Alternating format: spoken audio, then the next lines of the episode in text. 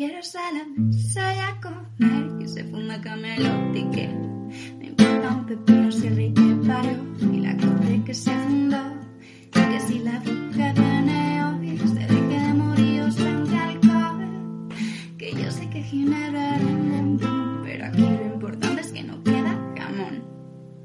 Caballeros de la pizza redonda comienza asamblea el plazo y función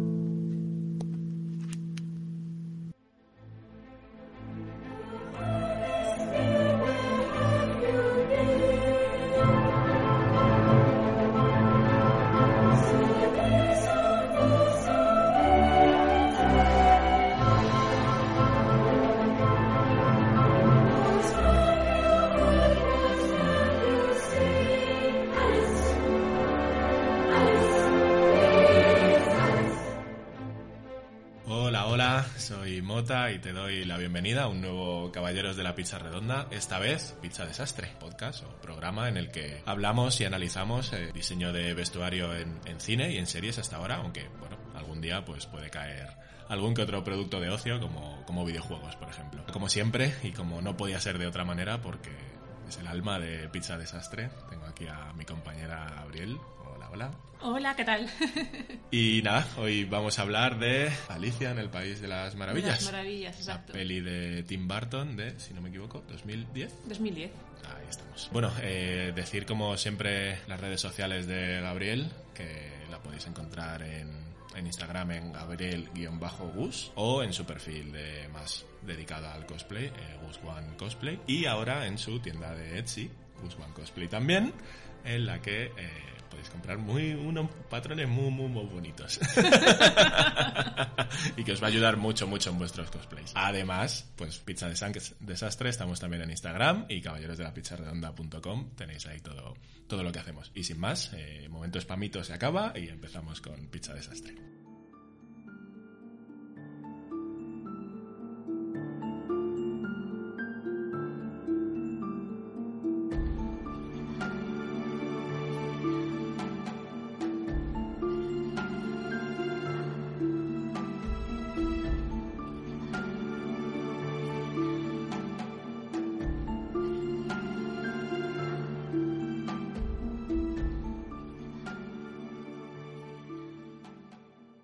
Empezamos con una sección que, bueno, que sabemos por el feedback que nos habéis dado que, os gusta, que, viene bien y que, bueno, que a nosotros también nos gusta hacer, que no es otra que el vocabulario, esta en la que explicamos ciertos términos que van a salir a lo largo del programa y que Gabriel ha ido seleccionando poquito a poco del guion para, explicarlos en un principio y que luego no sea tan, tan complicado de entender el resto de- del podcast. Hoy el primer término que tenemos es plumeti. Sí, viene, es una palabra que etimológicamente viene del francés plumetis y que a su vez viene de plumete, que significa que tiene pequeñas figuras similares a plumas. Y hace referencia a un tejido fino que normalmente es de tul y lleva bordados unos pequeños topitos sobre ella. Es un tejido muy utilizado en vestidos o complementos de novia, aunque también se usa mucho para ropa de bebé. Es la típica, mm, la típica rejilla que vemos en las películas que hay una viuda que lleva un tocado con una rejilla negra, pues es- es- eso es plumeti. Ay, yo estoy viendo la imagen, me recuerda mucho a los vestidos de comunión de niñas, También. siempre suelen llevar una, una tela de estas. También otro término que va a aparecer por lo menos una vez hoy aquí es eh, golilla. Sí, la golilla además fue un invento de la moda española histórica. Se trata de un tipo de alzacuellos que estuvo en voga en España durante el siglo XVII, cuando Felipe IV se cansó de la lechuguilla y decidió simplificarla. La lechuguilla, para los que no lo tengáis muy localizados, como yo antes de leer este guion, es ese collarín escarolado que vemos siempre en los retratos típicos de, de Cervantes. Ujú. Pues esta golilla se trataba de un cuello sencillo elaborado en tafetán sobre una base de cartón, con un pequeño soporte metálico que rodeaba el cuello y la mantenía recta. Todo su diámetro era redondeado, menos por el delantero que formaba un ángulo recto, y siempre va cubierta por la balona, que era una tela sencilla y almidonada. Otro término que aparecerá en este podcast es lamé. Sí, y también es un término francés que significa laminado y se trata de un tejido con cintas delgadas de fibra metálica, dando al, al tejido una textura metalizada y áspera. Se utiliza mucho para dar eh, sensación metalizada, valga la redundancia. Eh, francés, que casi todos los programas hay bastantes términos Sí. que vienen del francés. O de Escocia. O de... Bueno, ese fue Doctor Who, ¿no? Y en. No sé si en el Samurai o en alguna, el último Samurai o muchos- de estas también, también términos escoceses. Sí, que nos daba, o sea, que les daba por nombrar a ciertos tejidos o ciertas cosas con nombres de islas escocesas que creo que ya se han quedado sin ellas y están tirando de términos franceses. ríos y cosas. Bueno, también tenemos eh, hoy alforjas. Sí, y bueno, las alforjas consisten en un armazón interior de las mujeres que se usaba en los siglos XII y XIII para extender el ancho de las faldas hacia los laterales, dejando la parte delantera plana. Son como las típicas alforjas que se ponen en los borriquillos para llevar cargas. Pues por eso cogió el, el nombre de alforjas esta prenda. De hecho, yo no sabía que esto se utilizara en, en vestidos también. Yo siempre, para mí las alforjas eran la de los caballos. Pues es la misma imagen.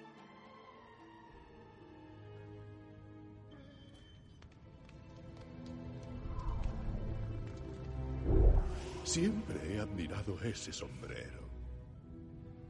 Hola, Chase.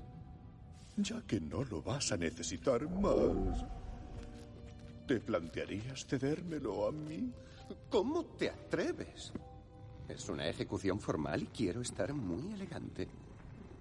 Es una lástima, porque estaba deseando ver tu deliranza.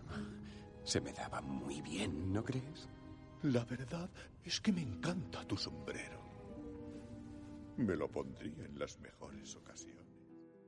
Como hemos mencionado al principio, pues hoy vamos a hablar de Alicia en el País de las Maravillas, que ya sabéis, originalmente en inglés se llamaba, se llama Alice in Wonderland, y es una película de fantasía estadounidense dirigida por Tim Burton y producida y distribuida por Walt Disney Pictures, como ya dij- dijimos en, en 2010. Está directamente inspirada en los libros de Lewis Carroll eh, llamados Las aventuras de Alicia en el País de las Maravillas y a través del espejo y lo que Alicia encontró allí. Y además en la película animada de Disney de 1951, Alicia en el País de las Maravillas. La película se lanzó en Disney Digital 3D y en IMAX 3D, así como en 2D en cines tradicionales. Fue candidata a tres premios Oscar y terminó por obtener dos de ellos, uno de los cuales fue por su vestuario. Que normalmente hablamos de pelis que han sido premiadas por al, por O al menos razón. nominadas. Eso es. Siempre hay, y además, luego, seguro que luego lo vemos, ¿no? Algún premio de estos nuevos de repente. ¿eh? Un nombre nuevo de premio. O los BAFTA, siempre salen los BAFTA. A los diseñadores, sí, está teniendo cuantos también. Y bueno, pues esta película cuenta con eh, las actuaciones de Mia Wasikowska en el papel de Alicia, de, de Fenestrado últimamente Johnny Depp en el papel del sombrerero loco, Elena Bonham Carter eh, como la reina roja y Anne Hathaway como la reina blanca y Crispin Clover. Para sorpresa de muchos, pues Alicia en el País de las, Maravillas, cuando salió, se convirtió en el éxito del año, sentando los cimientos para bien y para mal de todos los remakes de acción real de, Disney que están, que están haciendo en los últimos años. Y el film, pues, recaudó mucho más dinero de lo que la industria esperaba, convirtiéndose en una de las películas más influyentes de la década de dos- de 2010. Y a pesar de su impacto, la película recibió críticas divididas. Por un lado, había quien opinaba que se trataba de una versión moderna de los libros de Carol, pero también había gente, como fue mi caso, que opinamos que con tanta excentricidad de CGI se perdió parte de la magia de los relatos. La gracia de los libros es que es un sinsentido constante y, y va Alicia encontrándose con personajes y no tiene ningún argumento. Y yo creo que el hecho de querer meterle argumento a estos libros, que la gracia precisamente es la locura absoluta, pues creo que hace que, que se estropee un poco el encanto que tenían, ¿no? Aún así, pues hay algo indiscutible y es la belleza de su vestuario creado por la ganadora de varios premios de la Academia, Colin Atwood, que para mí es la reina de los vestuarios. Yo creo, de hecho, cuando estaba leyendo el, el- el guion, ¿hemos hablado de esta mujer alguna vez? No, pues entonces es que me la has mencionado tantas Te veces. la he mencionado hasta la sociedad. que por eso eh, creía conocer a, a Colin Atwood de, de antes, de algún otro programa. Yo, por mi parte, he de decir que he visto la peli hace poco y el CGI canta una barbaridad. O sea, esta peli ha envejecido tirando a mal. Dices lo mismo siempre Es verdad. Pues, pues no sé si será que soy muy crítico o qué, pero... Menos en el último Samurai, que como es evidente no es un abuso de CGI, Sí. pero en todas las demás, en todas. Eh, no sé si lo vamos a hacer algún día, pero si algún día tengo que hablar del Señor de los Anillos, no diré esto. Porque esas pelis han envejecido muy bien. Avatar tiene sus cosas, pero ha envejecido muy bien. Es otra tecnología. Pero está ahí, ahí. Cuando se mueve, sobre todo, eh, hay una escena al principio casi que se mueve el caballo de. No me acuerdo ahora mismo cómo se llama el, el personaje. Bueno, el. La sota de bastos, bueno, Sí. creo que la sota de bastos o de corazones, algo de Sí, ese, que es el Crispin Lover. Sí, que es el caballero de la reina de, Mm. de corazones. Pues se mueve el caballo, que dices tú, coño, que es un caballo, podrían haber puesto un caballo de verdad, y se nota el cambio y cuando habla. Cuando habla se nota también el efecto especial, ¿no? No me digas que eso no se cantea. Lo peor de todo esto es que aquí mi amiga me lleva guardando el meterse conmigo un rato y, Es que siempre, siempre te cebas conmigo y me toca a mí. Ya me y he está, hartado. está ya a tope. Jo. bueno, Hasta aquí hemos llegado, que le corten la cabeza. ay, que pasamos a las anécdotas. Definitivamente has perdido el juicio.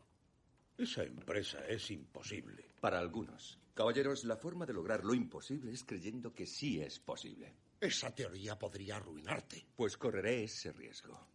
Imaginaos tener comercios en Rangún, Bangkok, Yakarta.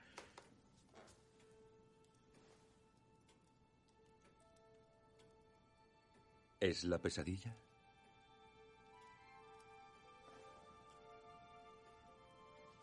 No tardaré. Me caigo por un agujero oscuro. Y allí veo criaturas raras. ¿Qué clase de criaturas? Pues, pues un pájaro dodo, un conejo con chaleco y un gato que sonríe. No sabía que supieran sonreír. Yo tampoco. Y hay una oruga azul también. ¿Una oruga azul también? ¿Tú crees que he perdido la cabeza?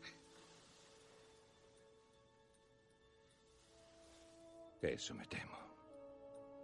Estás majareta, loca, chiflada. Pero te diré un secreto. Las mejores personas lo están. No es más que un sueño, Alicia. Nada te hará daño jamás. Pero si te asustas mucho, podrás despertarte. ¿Así? ¡Au!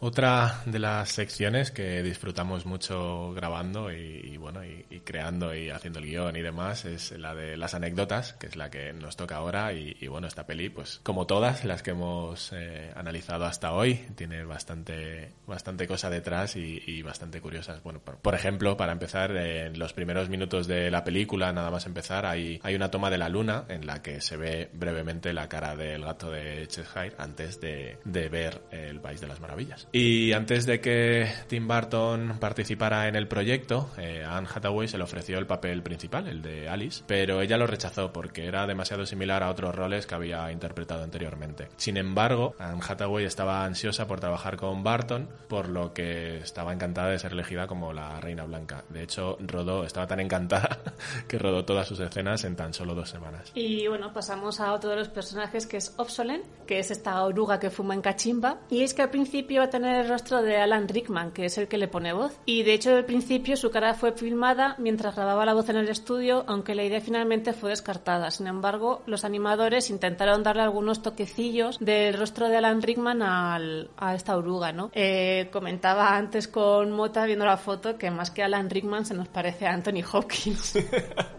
Yo he llegado a decir que se parecía a mi abuela. De hecho, es que eh, a lo que no se me parece es Alan Rickman, desde luego. No se parecen nada. Si no, si no me lo dicen, que, han intentado que se parezca un poco, no, la verdad es que no, no está nada logrado como el CGI. Ahí lo deja. Eh, bueno, comentar también que en la escena donde está el sombrero haciendo sus sombreros para la Reina Roja, cuando está prisionero, eh, a los lados de la puerta hay dos cuadros, eh, justo en la escena en la que aparece Stein, ¿no? Para, para capturar a Alicia. Uno de los cuadros representa una tortuga con cara de vaca que aparece en el libro de Alicia del País de las Maravillas y la otra es una morsa que aparece en el libro de A través del espejo. Hace un poco un homenaje a las novelas. Y bueno, comentar, tan- comentar también, perdón, que los palacios de la Reina Roja y también el Palacio de la Reina Blanca fueron diseñados específicamente para parecerse al castillo de Cenicienta, que es el logotipo de, Walt Disney. De hecho, tenemos bueno la foto aquí que podréis ver en el, en el post si estáis escuchando esto con el post delante. Y son bastante parecidos los dos los dos castillos. Cambia sobre todo lo que es la, la ambientación y un poquito la forma y tal. Bueno, otra anécdota fue que eh, Mia Wasikowska venció a, a varias candidatas para el papel de Alice. Siempre tenemos alguna anécdota de esta de cast. Y entre ellas estaban eh, incluidas Amanda Seyfried eh, o Lindsay Lohan, que la verdad que presionaron bastante por el papel. Era un papel bastante jugosete, ¿no? Pero Amanda. Seyfried me pega, fíjate. Sí, sí, sí. Lindsay Lohan no. No. No hay nada que robar en el submundo. Bueno, eh, se trata de la primera peli de, Tim Burton que no tiene créditos iniciales, por primera vez desde en toda su filmografía. Y otra curiosidad es que el árbol retorcido por el que pasa Alice después de entrar en, Underland, en- desde la habitación con las puertas, es prácticamente idéntico al árbol de los muertos de Sleepy Hollow, también de Tim Burton. Y bueno, pues una de las mascotas de la Reina Roja es el pájaro Yub Yub, que es un pájaro que secuestra a Tweedledee y Tweedledum al principio de la película y al final pues le vemos también combatiendo en esa batalla final. Pues este pájaro, para hacer el efecto del sonido, utilizaron el mismo que utilizaron para Star Trek 4, Misión Salvar la Tierra, en el efecto de la nave de Fueb, de, de, de Prof, de Prof. De Proof. de Proof. Esta nave de... Yo no la conocía, es una, nave de, de Star Trek. Eh, si no lo digo, reviento. eh, el actor de Tweedledee, Tweedledown, si no recuerdo mal, es Matt Lucas, que es eh, también Nardol, que es un compañón del Doctor 12. Y si seguimos hablando un poco del casting, pues comentar que Jim Carrey y Dwayne The Rock Johnson y David Williams fueron considerados para el papel del sombrero loco. eh, The Rock. Uf, ¿no? Jim. Carrey podría colar, pero ya está un poquito cascado. Sí. Bueno, Jim Carrey ha hecho cositas últimamente. Tiene una serie en Movistar que cancelaron hace poco, pero que el tío bien.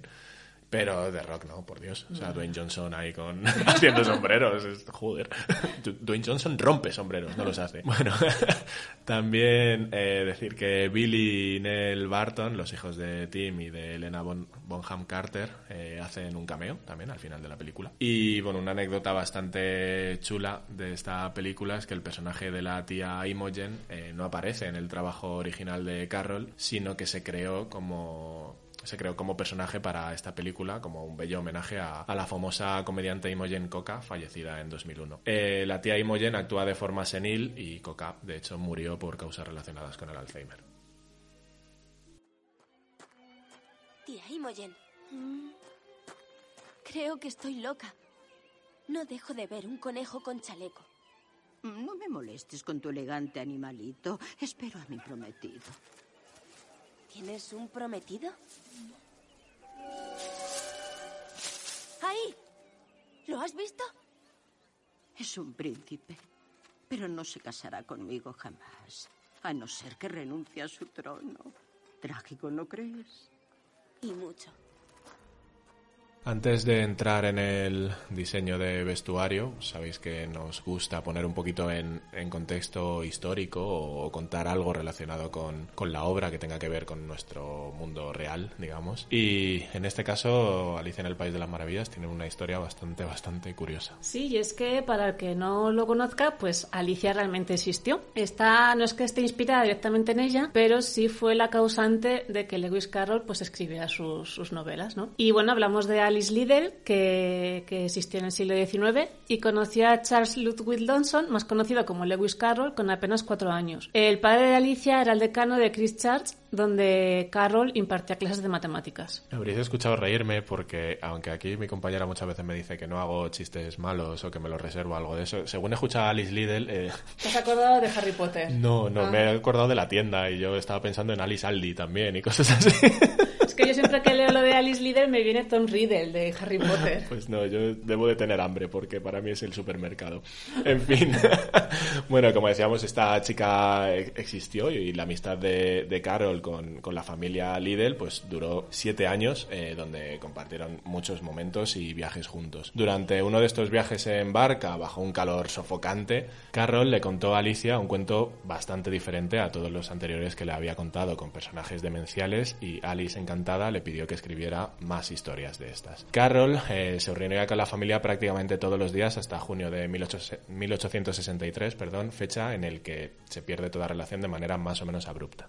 Eh, bueno, la hermana de Alice, que se llamaba Ina, comenta en una carta que se, han, se ha encontrado, ¿no? Que Carol se fue mostrando cada vez más cariñoso con Alice a medida que se iba convirtiendo en mujer. Eh, bueno, hay una leyenda muy turbia respecto a esto, ¿no? Que se rumorea que Carol tenía una tendencia sexual eh, hacia la pequeña, ¿no? En plan, pues como pedofilia, pero no es así. Tanto Alice como sus amigas, pues siempre que se les ha entrevistado al respecto o siempre que se han leído cartas eh, hablando de él, pues siempre han hablado del profesor con muchísimo cariño y en términos realmente inocentes. No hay nada que demuestre que, que hubiera tal tendencia sexual, ¿no? Lo que sí es seguro es que Lewis se había enamorado de ella. Y la madre, que era una mujer muy ambiciosa, al enterarse que un profesorucho, que era tartamudo, pretendía a su hija, pues cortó de raíz la relación y consiguió que no fuera nombrado diácono, como era su intención, y bueno, pues finalmente quemó todas las cartas que había enviado a Alice. Y es que eh, si hubieran seguido adelante, pues se podrían haber casado al año siguiente, pues en 1861 la edad legal para casarse era solamente 12 años. Pero bueno, al final pues Alice acabó casándose con, con un rico, como quería su, su madre, con el rico Reginald Hargraves, que la dejaba siempre sola en la mansión donde vivían mientras él se iba a cazar en su propiedad.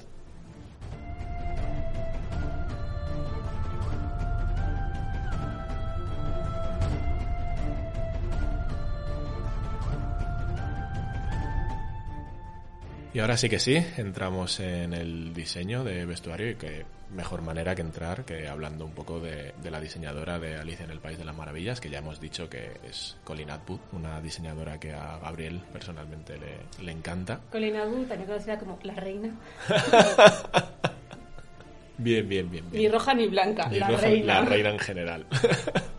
Bueno, pues eh, Colin Atwood es una diseñadora de vestuario estadounidense que nació el 25 de septiembre de 1948 en Washington. Eh, su primera experiencia de formación fue como asesora y consultora de moda en Seattle en la década de los 70, donde comenzó su carrera en, la industria. Más, más tarde, eh, Colin se mudó a la ciudad de Nueva York, donde asistió a la escuela de cine de la Universidad de la misma ciudad, de Nueva York, y asistió a la diseñadora de producción Patricia von Brandenstein en la película Ragtime en 1981. También eh, ganó experiencia trabajando para Saturday Night Live de la NBC junto con varias producciones de pequeña pantalla. En 1985 comenzó a trabajar en la gira Brian on the Night World de Steen, creándose un lugar en el mundo para el diseño del vestuario. También trabajó para Circus Riley Bros, Barnum Bailey, la banda My Chemical Brothers y Elton John. Eh, de hecho, eh, creo que para My Chemical Romance, y a lo mejor por eso me suena también esta mujer, hizo una chaqueta, puede ser. Hay un vídeo, hay un vídeo que es eh, Welcome to the Black Parade, si no me equivoco,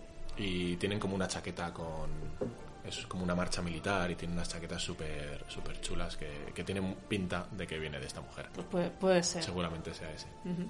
Bueno, con el tiempo se creó una gran fama traducida en una larga lista de más de 50 películas importantes desde 1984 hasta el presente, consolidando su lugar en la industria y brindándole una amplia experiencia que la convierte en una de las mejores diseñadoras de vestuario. Y bueno, hay que decir que con, que con Tim Burton ha hecho todas sus películas, prácticamente. O sea, hay un Tim Burton es muy sectario, porque tiene sus actores, su diseñadora de vestuario. Bueno, y- pero eso, pero eso suele pasar, ¿no? Casi todos los directores suelen llevar a su equipo, Mm. por lo menos a grandes rasgos, suelen llevar a su equipo a. Bueno, a Colin Atwood es que es una, el vestuario suyo es muy, o sea, enseguida se sabe que es suyo. De Se hecho- ve- se ve muy fácil.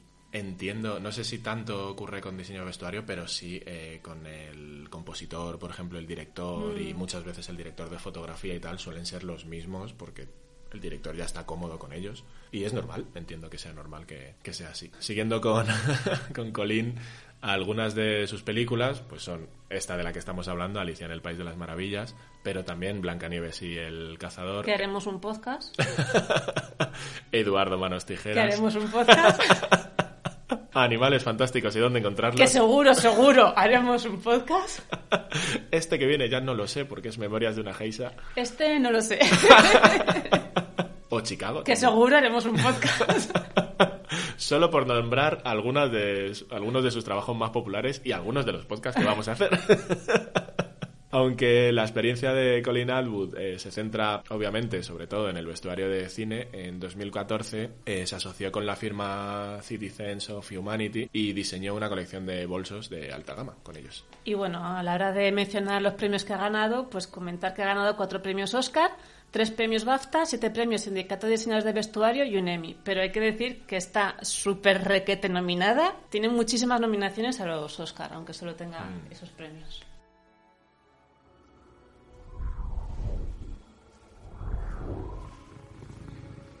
Tengo la impresión de que te has topado con algo de garras muy afiladas. Sigo soñando todavía. ¿Quién te ha hecho eso? El Magna... No, el Magna Pre. ¿El Magna Presa? Bueno, será mejor que lo vea. ¿Qué haces? Debe purificarlo alguien con el poder de la evaporación o se te pondrá emponzoñado y putrefacto. Prefiero que no. Me pondré bien en cuanto me despierte. Al menos permíteme que te lo vende. ¿Por qué nombre te llaman? Alicia, ¿Eres Alicia? ha habido un debate sobre eso. Jamás me meto en política. Ahora sigue tu camino. ¿Qué camino? Yo solamente quiero despertarme de este sueño. Bien. Te llevaré con la liebre y el sombrerero, pero nada más.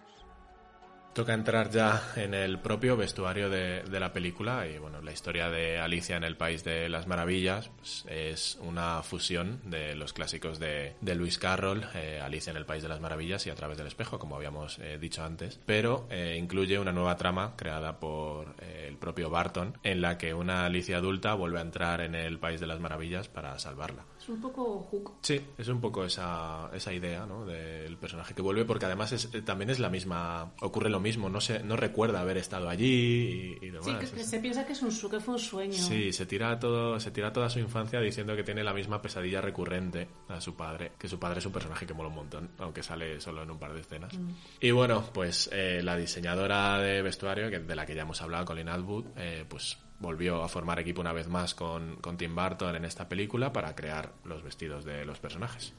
Y como punto de partida, pues algo consultó la referencia más auténtica ¿no? que tenemos de este maravilloso mundo, que son las preciosas ilustraciones de John Tenniel y Lewis Carroll que acompañan las primeras ediciones de este clásico. Yo tengo la edición especial del libro y es que son una maravilla las ilustraciones, son preciosas. Y para que conozcáis un poco más a Gabriel, le flipan los libros y tener este libro, pues es, es lo que es. Es un libro muy especial. Además que el- la- los cuentos de Alicia para mí siempre han sido muy especiales y el, el libro este que es una edición especial, pues ya más especial y haremos podcast. No, no, no.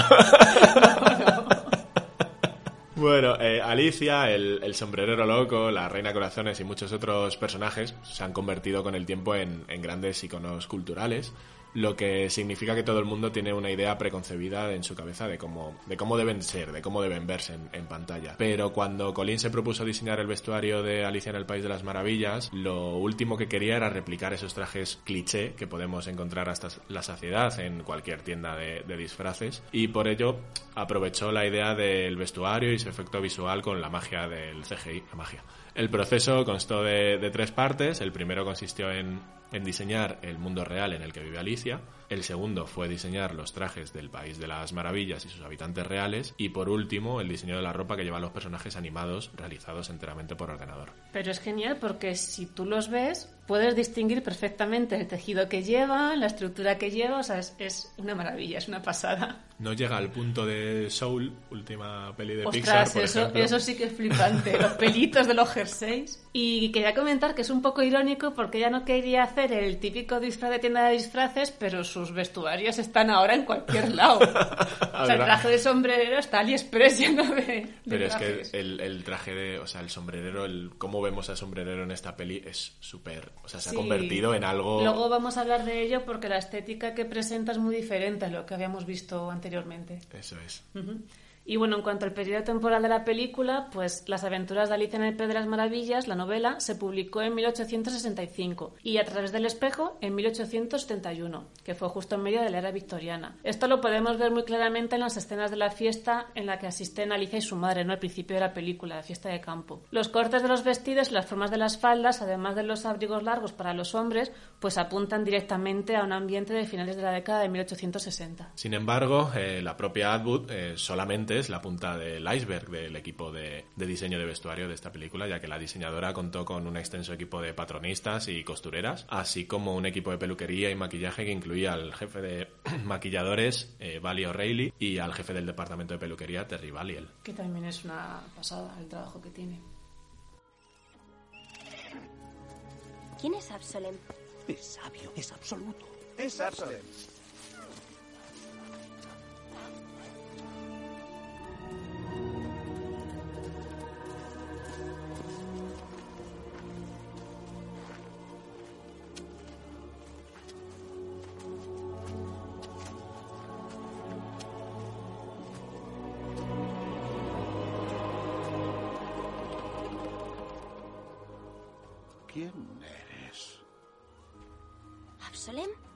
No eres Absolen, yo soy Absolen.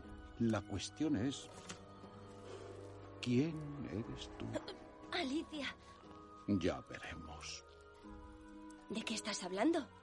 Yo sé cómo me llamo. Sí, deberías, estúpida niña. Desenrollad el oráculo.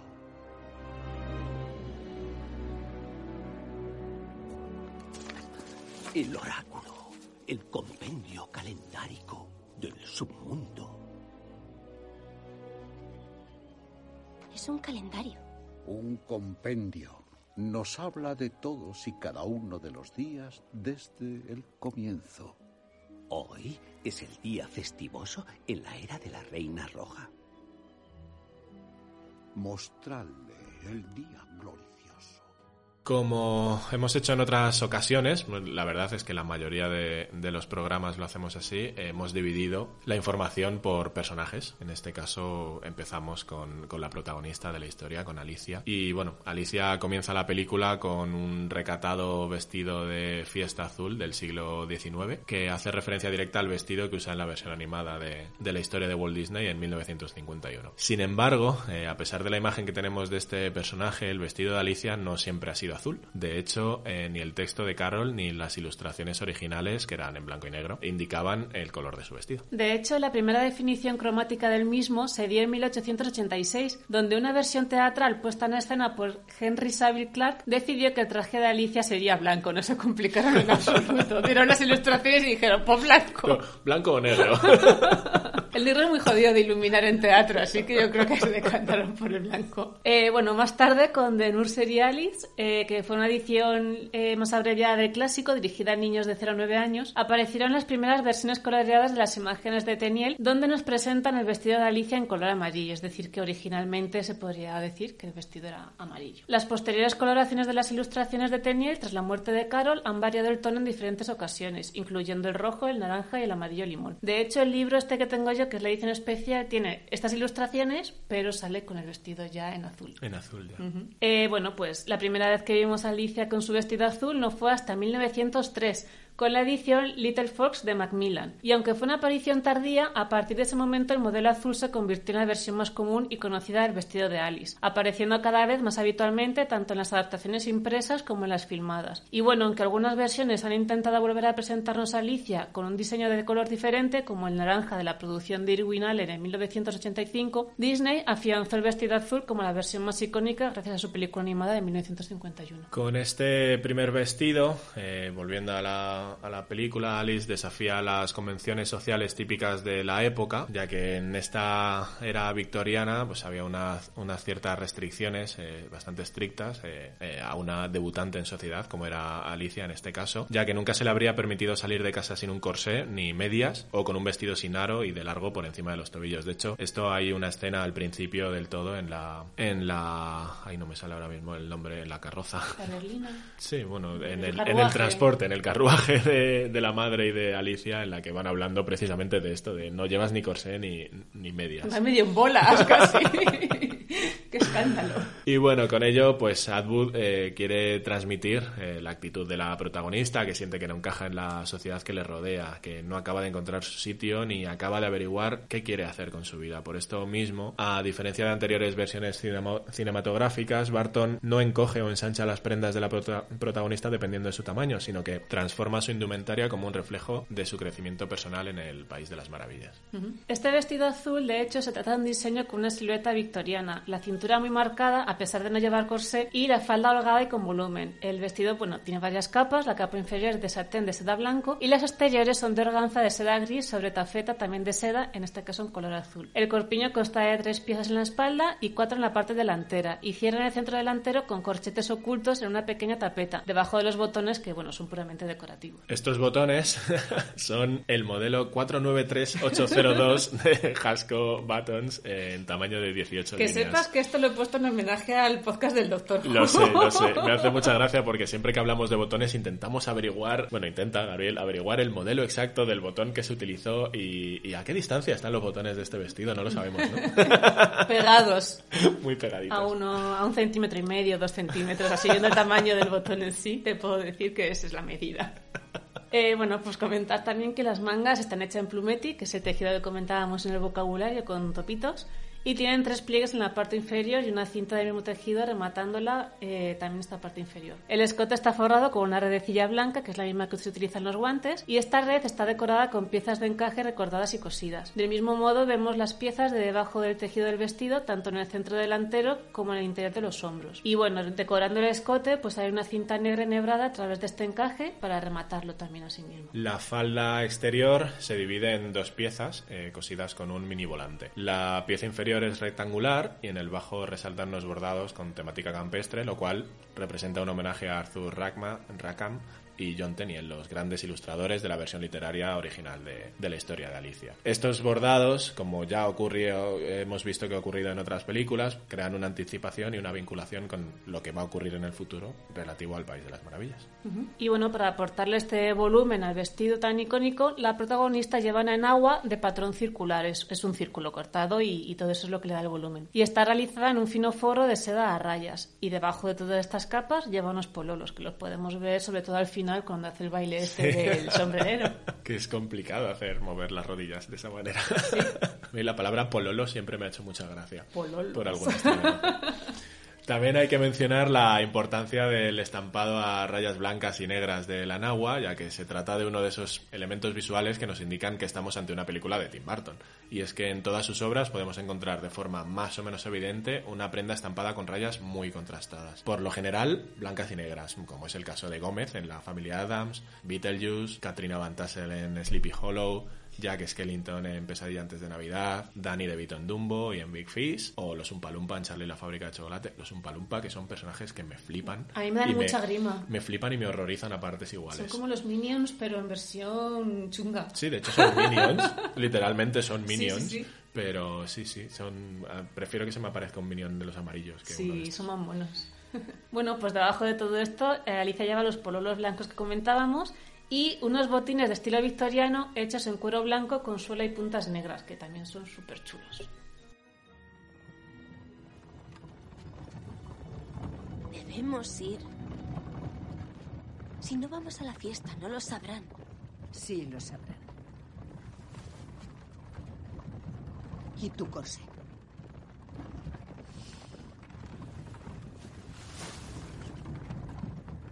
No llevas medias. Es que no las soporto. No vas vestida con probidad. ¿Quién decide qué es lo apropiado? ¿Y si se decidiera que lo apropiado es llevar un besugo en la cabeza, te lo pondrías? Alicia. Para mí, un corsé es como un besugo. Por favor, hoy no. se habría reído. Perdona. Estoy cansada. No he dormido bien esta noche. ¿Te han vuelto las pesadillas? Solo una. Además es la misma desde que tengo memoria. ¿Crees que es normal? Soñamos lo mismo siempre. No lo sé.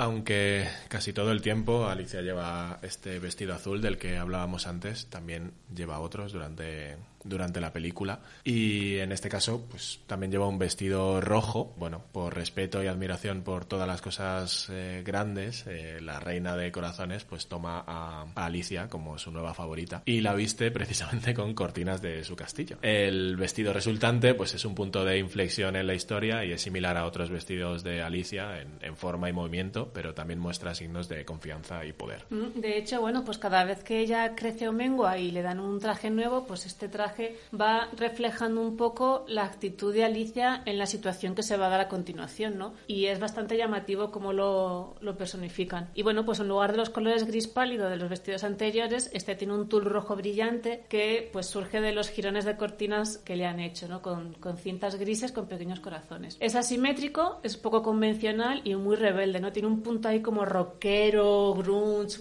bastante chulo. Para mí es el vestido más bonito de toda la película y nos denota muy claramente que es el comienzo de una nueva Alice. Se acabó la Alice recatada, recatada entre comillas porque iba sin corsé, pero era así más inocentona y tal. Y a partir de esta escena, pues vemos que ya empieza a tomar un poco sus propias decisiones y a tomar las riendas ¿no? de, de lo que está pasando. De hecho, esto eh, lo, lo, verbaliza a la oruga, no me acuerdo ahora mismo cómo se llama, eh, la segunda obsolente. Que suena como a la, la, bebida esta chunga de los años 20, que salen. Que salen... ¿Absenta? Absenta, me recuerda a la absenta. Bueno, de, los, de los años 20 y de mis años 90 también.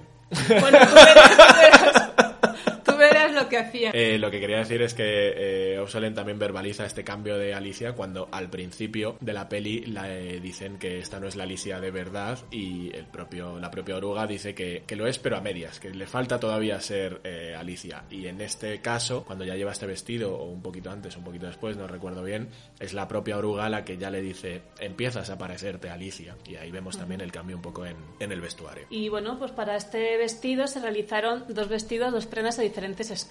El primero, que tiene las rayas más pequeñas y la falda más corta, pues es el vestido que luce originalmente durante la estancia en el castillo de la Reina Roja. Y el segundo sale unos segundos, ¿no? Y está hecho con las rayas más anchas y la falda hasta el suelo y es el vestido que veremos mínimamente cuando la Reina Blanca devuelve a Alicia a su tamaño normal. Para los vestidos en los que Alicia cambia de tamaño, el equipo de vestuario tuvo que fabricar sus propios tejidos eh, debido a la dificultad de encontrar los mismos diseños a diferentes escalas. Por ello, en este vestido realizaron una composición a base de cintas negras bordadas sobre un visillo de gasa blanca a rayas. Sobre ella colocaron corazones negros de manera, de manera aleatoria perdón, e individual. Y el corpiño tiene la base en degradado de blanco a rojo y la falda consta de dos capas de crinolina de diferentes largos, cada una de las cuales consta de seis capas de tupidos volantes realizados en tul sobre base de tejido. Las tres capas superiores son rojas y las interiores son negras. Debajo lleva un cancán de tejido negro y sobre todas estas capas el vestido de Alicia lleva una capa de tejido a rayas blanco y negro, haciendo un recogido en la espalda como si fuera una versión construida de un vestido polonesa. Que el vestido polonesa surgió a finales del siglo XVII con la peculiaridad, peculiaridad perdón, de que la sobrefalda era recogida en dos o más secciones de tela trapeada, formando especie de conchas de tela. Poseía además un mecanismo a base de cordones insertados en las costuras del cuerpo que posibilitaba que la dama pudiera levantar o dejar caer a su antojo la sobrefalda. El mecanismo es como estos estores que hacen como tres ondas,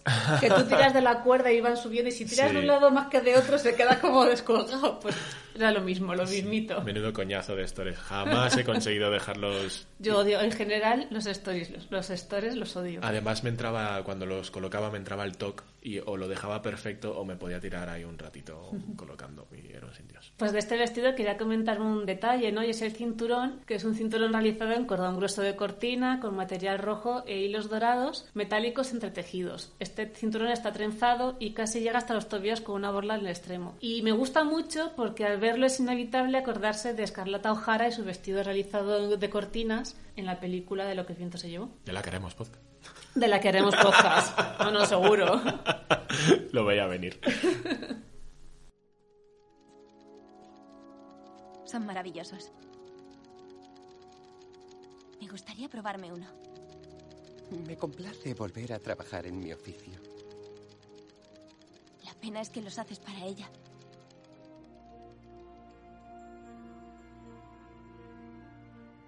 ¿Qué sombrerería me ocurre?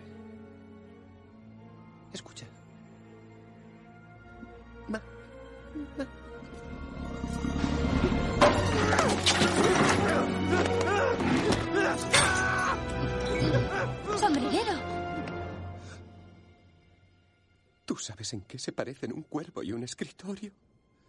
Tengo miedo, Alicia. La sala está terriblemente llena. He perdido la cabeza.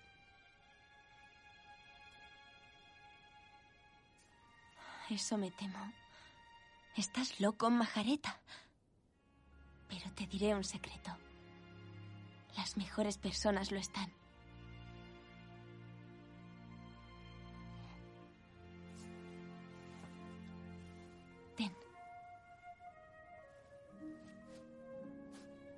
Mucho mejor.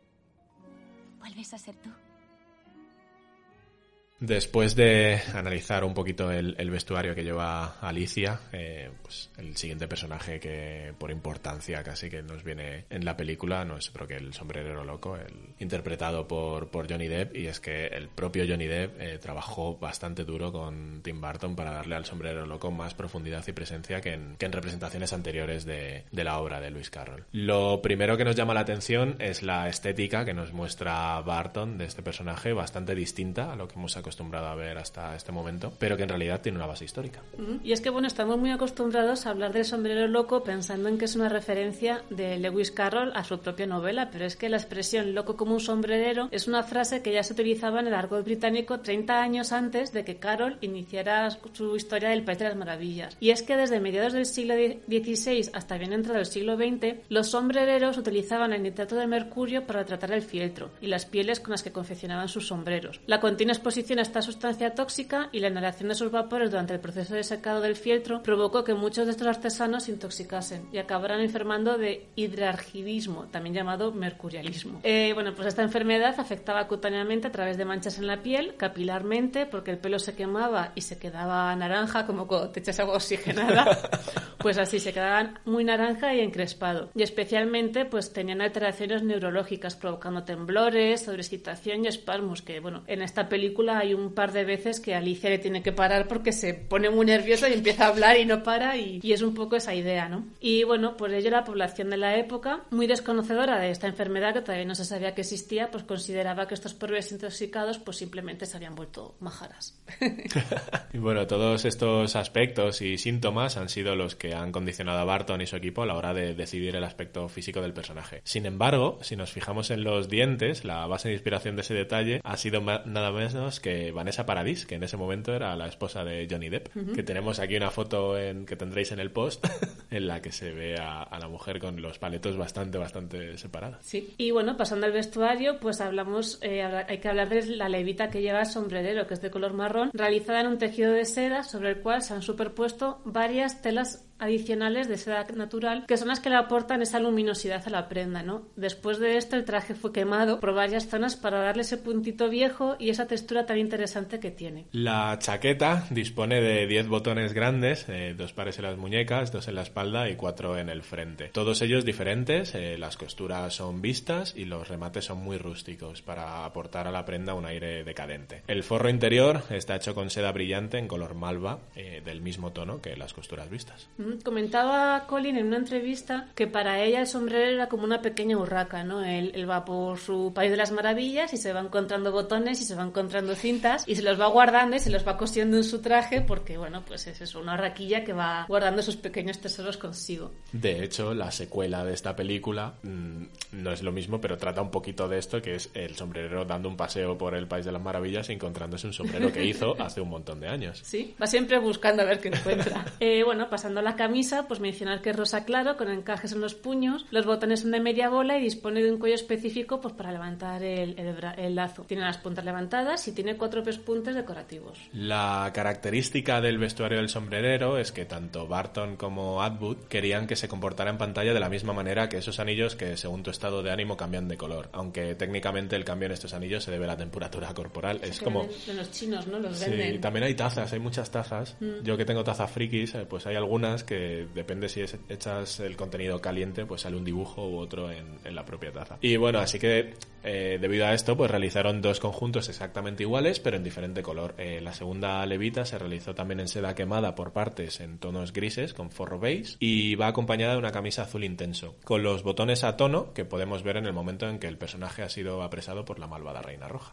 El pañuelo está realizado con dos capas de seda satinada. Tiene un estampado de manchas rosas y amarillas sobre un fondo azul marino y en función del estado de ánimo del sombrerero, pues el tejido pierde intensidad y la lazada sube o baja como si fueran las orejillas de un, de un gatito o de un perrito. Muy gracioso eso. Y el chaleco está confeccionado a medida y eh, vais a ver fotos en el post porque el chaleco es una obra de arte. Toda la parte delantera está compuesto por cuadrados diminutos de terciopelo que han sido cortados, remendados, rematados y cosidos uno a uno en la base de- del chaleco. La espalda es de seda brillante y tiene un lazo para entallarlo en cintura. Tiene dos bolsillos con la abertura cosida a contraste en tonos morados, como las costuras que rematan el chaleco en sí. El pantalón es de largo tres cuartos y tiene corte acampanado. En las partes externas de las perneras tiene unas piezas de encaje que aportan textura al tejido de rayas. El pantalón, por supuesto, no tiene cremallera. La parte delantera se cierra con botones, como no podía ser de otra manera. Y como último detalle, tienen un bordado simple de flores, el cual fue pensado como un entretenimiento del propio sombrerero para matar el tiempo mientras espera el regreso de Alicia. A lo largo de todo el vestuario encontramos retazos de su creatividad en objetos como la bandolera de carretes de hilo, la ristra de cintas de colores que cuelgan del bolsillo, los broches de la solapa, el pañuelo que le cuelga del otro bolsillo, los dedales, el alfiletero, el estuche de cuero con su sede de tijeras que también es precioso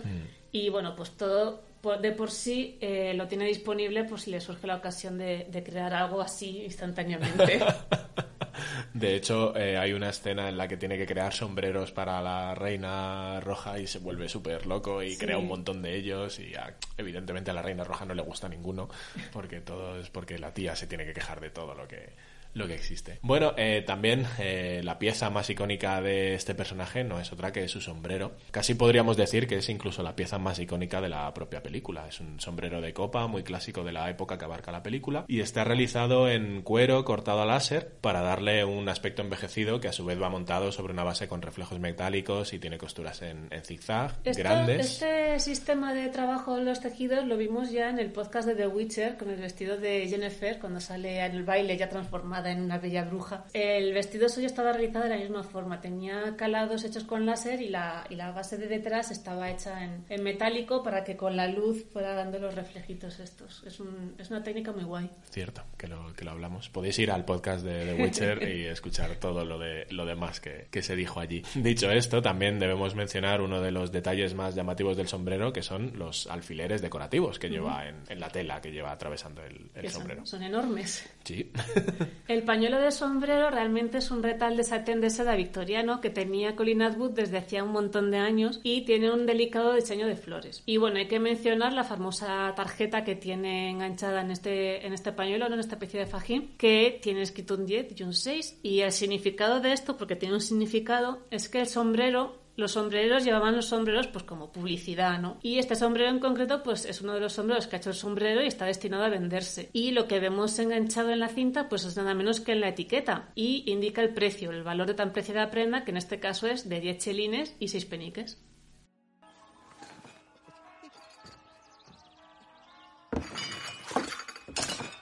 ¡Cuidado con lo que haces! Sí, cuidado. Bien, bueno, eh, Eres tú. ¡No es ella! McTwist nos ha traído una falsa ¡Eh! Alicia. ¿Una falsa Alicia? Es absolutamente Alicia. Eres Alicia. Te reconocería en cualquier parte. Reconozco a este chico. Bien, como ves, seguimos tomando el té porque me he visto obligado a matar al tiempo mientras esperaba tu regreso. Llegas tarde, ¿sabes? Traviesa. En fin, El tiempo se ofendió y se paró del todo. Ya no hace ni un tic. El tiempo es raro en los sueños. Sí, sí, claro, pero tú ya has vuelto y hay que celebrar el día gloricioso. ¡El día gloricioso! Estoy investigando cosas que empiezan por la letra M. ¿Tú sabes en qué se parecen un cuervo y un escritorio? ¡Abajo con la sangre roja! ¿Qué? Abajo con la sangre roja significa derrocar a la reina roja. Debemos comenzar cuanto antes a matar y eso. Eh, ya va siendo hora de olvidar y perdonar. O perdonar y olvidar lo que vaya primero. Y en cualquier caso, lo más conveniente. Sigo esperando. ¡Ha hecho tic otra vez! Con tanto hablar de sangre y muerte se me han pasado las ganas de té. Vaya. El mundo entero se derrumba y el pobre Cheshire no tiene ganas de... Lo que pasó aquel día no fue culpa mía. ¡Oh, cielos! Los abandonaste para salvar tu pellejo. Pedazo de cobarde escocés, porjoso, vandalija, celacatrón, tamullo, mente, pavo, crétino... ¡Sombrerero! Gracias. miau. Estoy bien. ¿Qué te pasa, Tarrant? Solías ser el alma de la fiesta. Bailabas la mejor deliranza de Loquilandia. ¿Deli qué? ¡Deliranza! Es una danza. En el día gloricioso, cuando la reina blanca vuelva a lucir la corona, en ese día bailaré la deliranza con vigor. Siguiente personaje que vamos a analizar un poco es nosotros que el eh, villano de la peli, esta reina roja, reina no es la reina de corazones, es la reina roja, que es, está interpretado por Elena Bonham Carter y bueno, es una combinación de dos personajes de los libros. En la novela Alicia a través del espejo, la reina roja es una pieza de ajedrez que compite contra la reina blanca y por otro lado tenemos a la famosa reina de corazones de Alicia en el País de las Maravillas, que es un naipe con problemas de ira. La principal diferencia que encontramos en este personaje respecto a las anteri- anteriores encarnaciones que hemos visto de la reina es el tamaño cambiante de su cabeza, que es cómicamente grande. En este caso, pues está inspirado directamente en el personaje de la duquesa que aparece en el libro con una cabeza ridículamente grande. Y hay que mencionar que también hace referencia a la duquesa en el momento en el que aparece el cerdito para poner los pies. Ujú. En la novela, eh, esta duquesa tiene en sus brazos un bebé que cuando se lo pasa a Alicia, que Alicia pasaba por allí y el, el bebé no para de llorar, y entonces Alicia lo coge a ver si con ella deja de llorar, porque la duquesa le da unos meneos así como muy bruscos, ¿no? Y el momento en que Alicia lo coge, el, el bebé se transforma en un cerdito.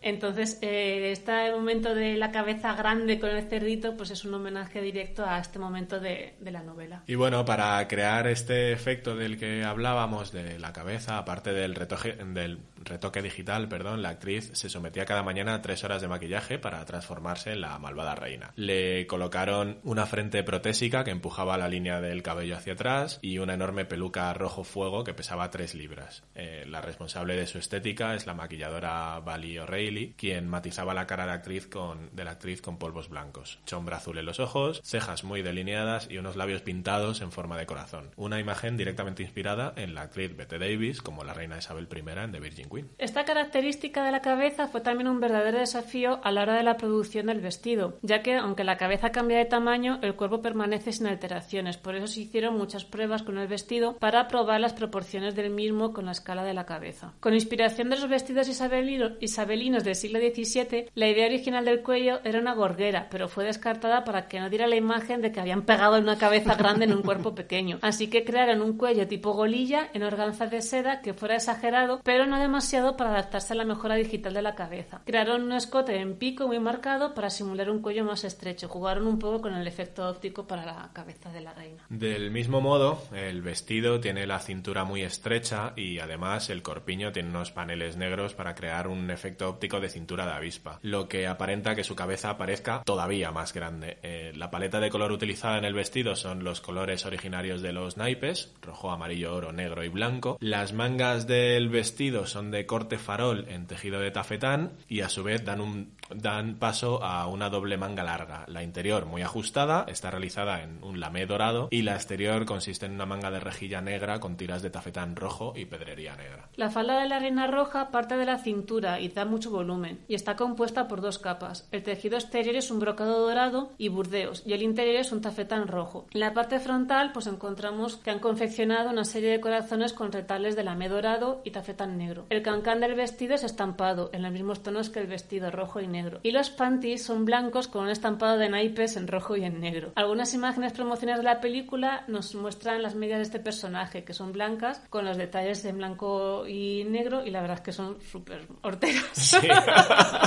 Iba a decir súper chulas, a ver, súper chulas en el personaje, pero no me veo yo poniéndome estas medias. Yo Y bueno, igual. eh, bueno, hay que mencionar también los botines de inspiración victoriana en piel dorada con detalles de encaje negro. Estos mismos botines tienen en la suela un corazón rojo que solo lo vamos a ver, o sea, es, es un detalle que solo lo vamos a ver medio segundo y es en el momento en que ella apoya los pies eh, sobre el cerdito, que es lo que mencionábamos antes de la escena de la duquesa. Que es una de esas cosas que no te das cuenta porque yo vi la película. Yo sí me di cuenta. Tú pero- sí. Yo vi la película poquito antes de, de grabar esto y no, no, no, o sea, no, no me fijé en los corazones de, Pues estos de detalles estas los que suelas. hacen... Los que hacen que esta señora gane tantos premios y sea tan La buena reina. y sea la reina de las diseñadoras. ¡Alguien ha robado tres de mis tartas!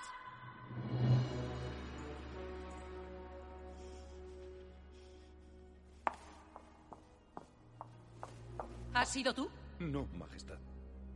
¿Y tú? No, Majestad. ¿Tú quizá? No, Majestad.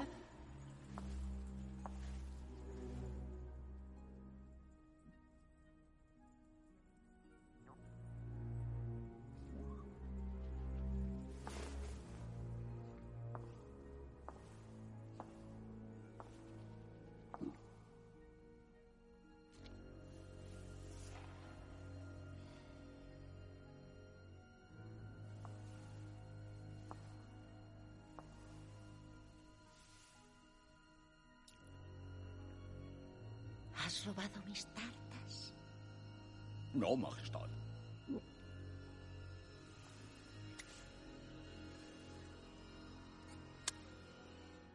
Zumo de sicumbuesa. Tenía mucha hambre, yo no quería. ¡Que le corten la cabeza! ¡Mi familia, por favor, por favor! ¡No! Tengo que cuidar de mis pequeños. Ve y trae a sus pequeños. Me gustan los renacuajos casi tanto como el caviar. Sí, Majestad. ¿Bebida? Tal y como dijimos en las eh, anécdotas, eh, la actriz Anne Hathaway estaba ilusionadísima por trabajar con, con Barton y, bueno, producto de esta ilusión fue su personaje en, la película, que no es otro que la Reina Blanca, que es la que vamos a, desgranar ahora un poquito en, su vestuario. Decir que eh, Hathaway hizo de esta benevolente Reina Blanca y que, bueno, es un, persona, es un, es un contraste total con el personaje de Bonham Carter, la Reina Roja, eh, más concretamente la versión de Beverly Hills de la Reina Roja, según eh, decía la propia Colin Atwood. Para el vestuario, la diseñadora quiso que el vínculo entre hermanas se viera reflejado en sus vestidos, manteniendo la misma silueta de los trajes, así como las capas superpuestas de telas. Bueno, vemos que la Reina Blanca tiene un traje muy elegante y de aspecto etéreo y romántico. Es un vestido completamente blanco, inspirado en la corte de Luis XVI, con falda en capas de tela y stul brillante hasta el suelo. Lleva unas alforjas, aportando volumen a la cadera que contrasta con el ajustado corpiño de, corte bajo que, tiene. El escote presenta transparencias de encaje y está marcado por una tira de perlas, mientras que las mangas, como las de la Reina Roja, están formadas por una manga de corte farol y una bajo manga larga transparente, aunque en el caso de la Reina Blanca está cubierta con aplicaciones de pedrería, que junto con los copos de nieve serigrafiados en la parte baja de la falda y el corte del escote nos evoca directamente al vestido de Glinda, la bruja buena del mago de Oz. Su corpiño con volantes color crema y bordados, su cuello y mangas eh, son transparentes con pedrería. En su cuello se envuelve una gargantilla de encaje y perla. La encargada de peluquería, eh, Valiel y su equipo eh, complementaron el esfuerzo de Atwood con una larga peluca de cabello humano, blanca como la nieve, una rareza en el mundo de las pelucas. Sin embargo, mantuvieron las cejas y los labios oscuros, creando un gran contraste porque querían que hasta la benévola reina blanca tuviera un toque bartoniano, que hace sospechar al espectador de sus buenas intenciones. De hecho, yo estuve toda la, toda la primera vez que vi la película pensando que en cualquier momento iba a salir como un demonio de ella,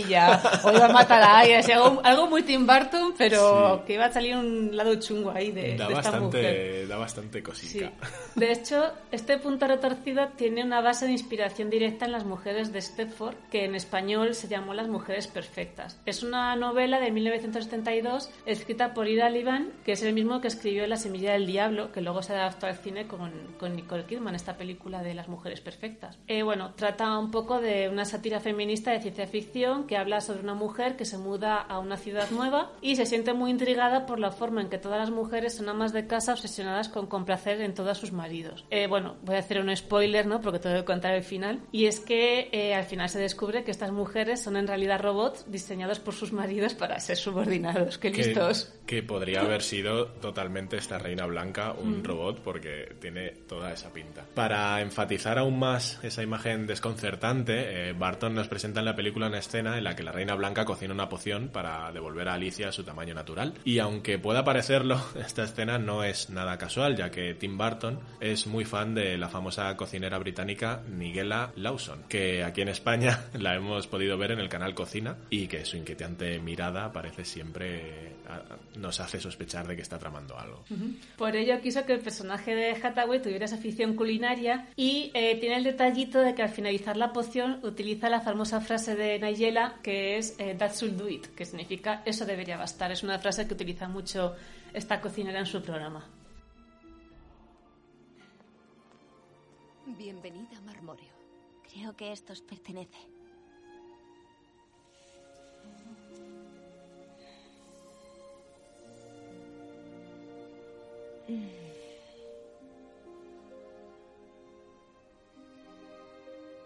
La espada borbalina vuelve a su hogar. La armadura está completa. Solo nos falta un paladín. Eres más alta de lo que me esperaba. Comí mucho aume en pastel. Acompáñame.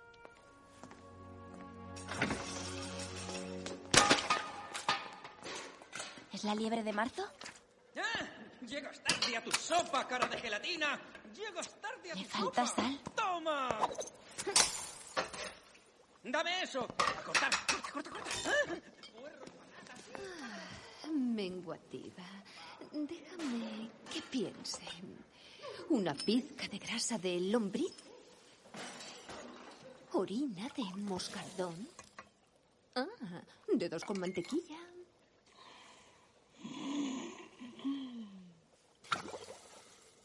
Mi hermana prefirió estudiar dominio de las cosas vivas. Dime, ¿qué te ha parecido? Una mujer horrible. ¿Y su cabeza? Bulbosa. Yo creo que tiene algún bultito por ahí presionándole el cerebro. ¿Tres monedas del bolsillo de un muerto? ¿Dos cucharadas de buenos pensamientos? No os podéis imaginar lo que ocurre en su palacio. Claro que sí. Pero cuando un paladín aparezca para matar al galimatazo, el pueblo se alzará contra ella. Ya está.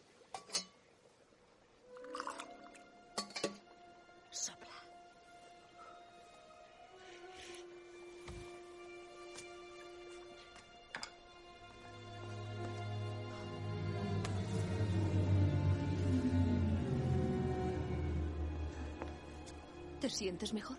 Muchas gracias. Hay alguien que quiere hablar contigo. Y tras la Reina Blanca, pues hemos llegado al final de este programa, de este nuevo podcast de Oh. Pizza Desastre. Pero habrá más, como creo que ha quedado claro en esta grabación.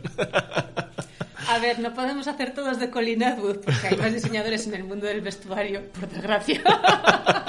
que no, que no, que son todos muy guays. Pero. si Menos por el de The Si Witcher. por mí fuera, esto se llamaría pizza de Colin Atwood. Pobrecita, troceada y puesta en una masa al horno. Es muy Tim Burton también. Es muy. El barbero este. Sweeney Todd. Sweeney Todd, es muy Sweeney Todd. En fin, que haremos más y haremos más de Colin Atwood seguro, como ha sido este Alicia en el País de las Maravillas, que la verdad es que eh, tiene un trabajo de vestuario brutal y que como siempre nos pasa normalmente en, en estos programas es que no es que nos quedemos cortos, sino que hablamos de una parte de lo que es el el diseño de cada película porque si no sería no muy- acabaríamos nunca y estaría todo el día esto. diciendo es que es maravilloso es que es maravilloso pero por favor ver las fotos del post del post porque son maravillosas Eso es, ¿no? Y, y el trabajo de esta mujer en una movimiento es, es increíble, la verdad. Sigo diciendo que esta peli tiene un CGI excesivo y un poco... pero una estética muy guay Sí, eso es, eso es indudable. Y bueno, eh, como siempre, ha sido un placer compartir micro, un placer y un honor compartir micro con mi compañera Gabriel el Gus placer es mío. que ya sabéis y os insto a ello una vez más que la sigáis en redes sociales Gabriel-Gus en Instagram o su perfil de cosplay Gus One Cosplay eh, también la tenéis por ahí. Además eh, bueno pues nos podéis seguir en caballerosdelapizarredonda.com donde ponemos todo, todo, todo, todo lo que hacemos incluidos nuestros programas un poco más frikis que este Y si nos seguís en el Instagram de Pizza Desastre, pues tendréis la ocasión de comentar qué películas queréis que hagamos podcast, sugerencias, varias múltiples y, y, bueno, siempre solemos colgar cosillas adicionales al podcast por si queréis ver los chascarrillos. Esa palabra creo que tiene que salir en todos los podcasts a partir de ahora. Eh, otra cosa que se me pasaba a decir es que eh, si ponéis la URL pizzadesastre.caballerosdelapizarredonda.com vais directamente a una lista de iVoox con todos los programas de Pizza Desastre que hemos hecho filtrados solamente en los de diseño de, de vestuario. Por si acaso os queréis saltar esos frikis que, bueno, yo, yo estoy ahí en ellos y Gabriel de vez en cuando. Así que tampoco, tampoco está de más si no os queréis oír. Pero bueno, si es por el diseño de, de vestuario, ahí tenéis una, una lista con los que llevamos hasta ahora, que si no me equivoco, este es el 11. Sí, creo que sí. Ya hemos hecho más de un añito con esto. Sí, Y tan feliz. y tan guay. Así que nada, un placer eh, estar por aquí y nos vemos en el siguiente Pizza Desastre. Hasta luego. Adiós.